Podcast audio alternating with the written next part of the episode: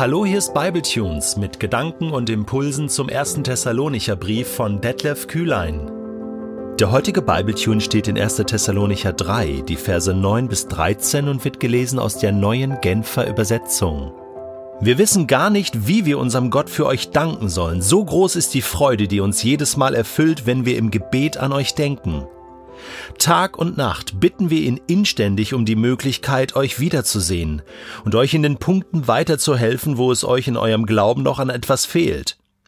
Ja, wir bitten Gott, unseren Vater und Jesus, unseren Herrn, uns den Weg zu euch zu ebnen. Und für euch erbitten wir vom Herrn eine immer größere Liebe zueinander und zu allen Menschen, eine Liebe, die so überströmt ist wie unsere Liebe zu euch. Wir bitten ihn, euch auf diese Weise innerlich so stark zu machen, dass nichts mehr an euch sein wird, was Tadel verdient, und ihr in Heiligkeit vor Gott unseren Vater treten könnt, wenn Jesus, unser Herr, mit allen seinen Heiligen wiederkommt. Amen. Gebet ist nicht alles, aber ohne Gebet ist alles nichts. Dieser bekannte Satz von Johannes Hartl, dem Leiter des Gebetshauses in Augsburg, ist genau das, was hier im Kern des ersten Thessalonicher Briefes geschrieben steht. Paulus ist ein Mann des Gebets. Der betet. Wirklich jeden Tag. Er trägt seine Anliegen vor Gott. Er weiß. Gebet ist vielleicht nicht alles. Man muss auch arbeiten, man muss auch unterwegs sein, man muss auch etwas tun.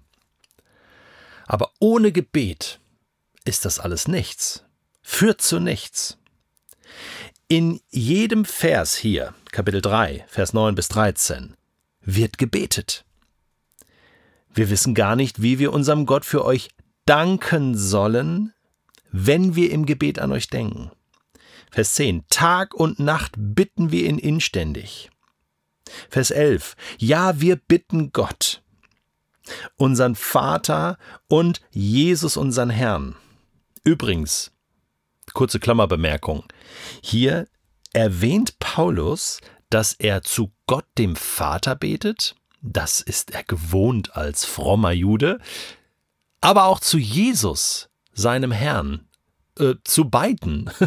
Falls du dich mal gefragt hast, äh, zu wem soll ich eigentlich beten? Ist besser zu Gott zu beten, zum Vater oder zu, zu Jesus, dem Sohn? Du findest im Neuen Testament beides, beide Möglichkeiten. Jesus selbst sagt natürlich, bete zum, zum Vater.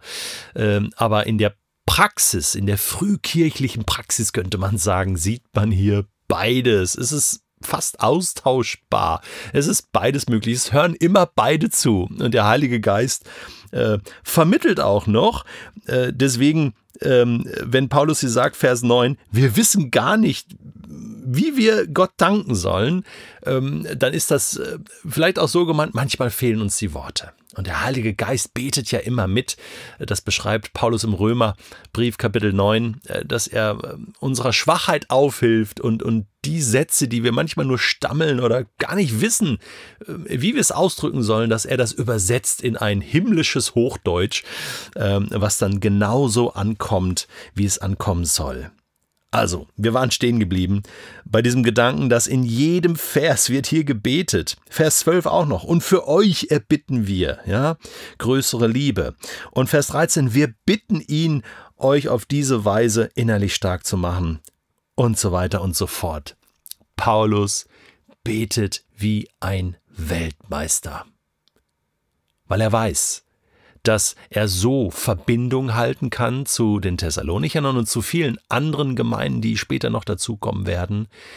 Ähm, er ist dann später im Gefängnis und da hat er dann auch die Zeit zum Beten, da nutzt er die Zeit zum Beten und zum Briefe schreiben. Aber hier, in der Situation, ist er noch unterwegs. Er ist in Korinth, er ist da auch schon wieder am Verkündigen, Predigen und Gemeindegründen, könnte man sagen. Den Rest der Zeit verbringt er mit seinem Team im Gebet. Warum Team? Weil es heißt hier immer wir. Wir wissen gar nicht, wir beten, wir danken, wir bitten.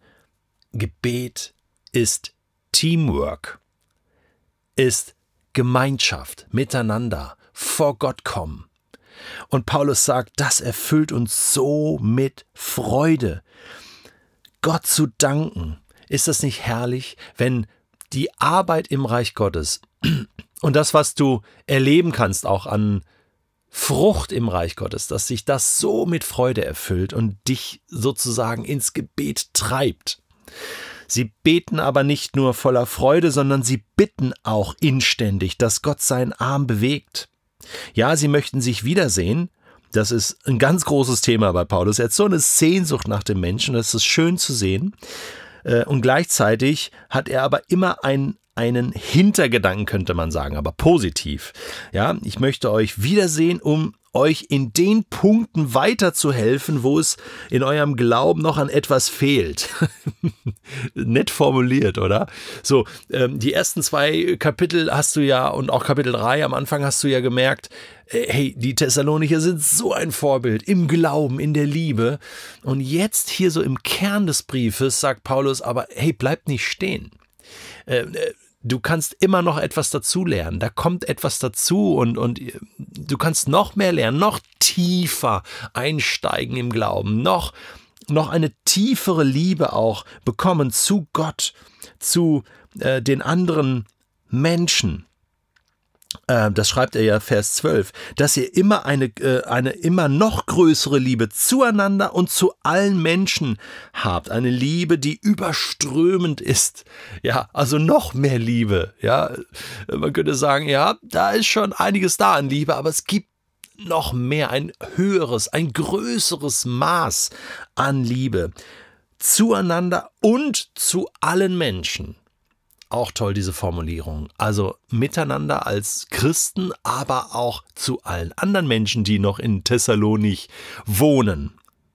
Und dann schreibt er äh, eine Liebe, die so überströmt ist, wie unsere Liebe zu euch.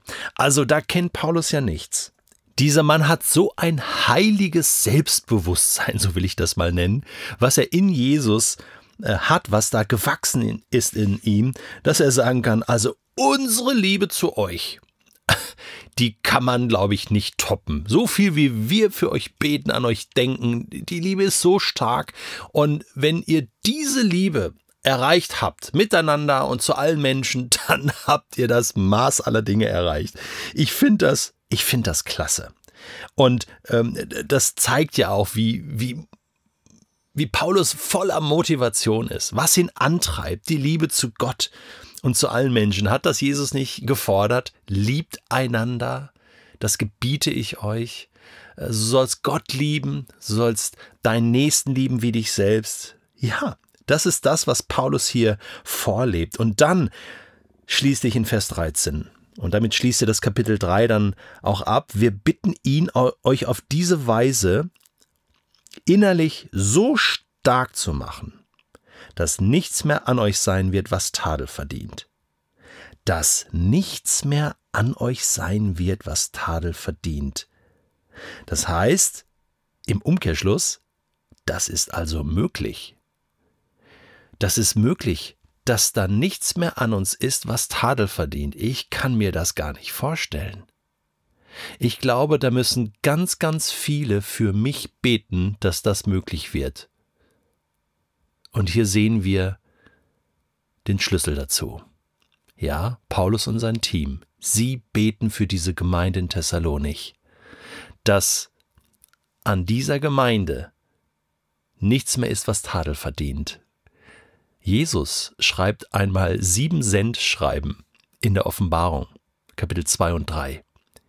Und da gibt es nur eine Gemeinde, wo er kein Tadel aussprechen muss. Alle anderen Gemeinden bekommen auch einen kleinen Tadel.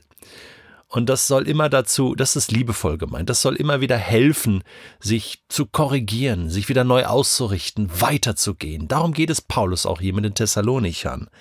Und er sagt, das ist möglich, dass ihr mal ein Sendschreiben bekommt, eine Beurteilung von Jesus, wo er nichts mehr an euch auszusetzen hat, an euch als Gemeinde. Im Gegenteil, der Höhepunkt ist für Paulus das. Wenn Jesus, unser Herr, mit all seinen Heiligen, mit allen Engeln und, und, und Menschen, die schon im Glauben an Jesus gestorben sind, wiederkommen wird, dann ist das die Hochzeit des Lammes, des Bräutigams mit seiner Braut. Und das wird ein Riesenfest. Dafür geben wir jetzt alles. Dafür gehen wir jede extra Meile. Im Gebet, in unserer Arbeit für Gott. Darauf freuen wir uns. Das erfüllt uns. Und dieses abschließende Amen mitten im Brief zeigt, dass Paulus jetzt hier am Höhepunkt seines Schreibens äh, gekommen ist. Amen heißt, so soll es sein.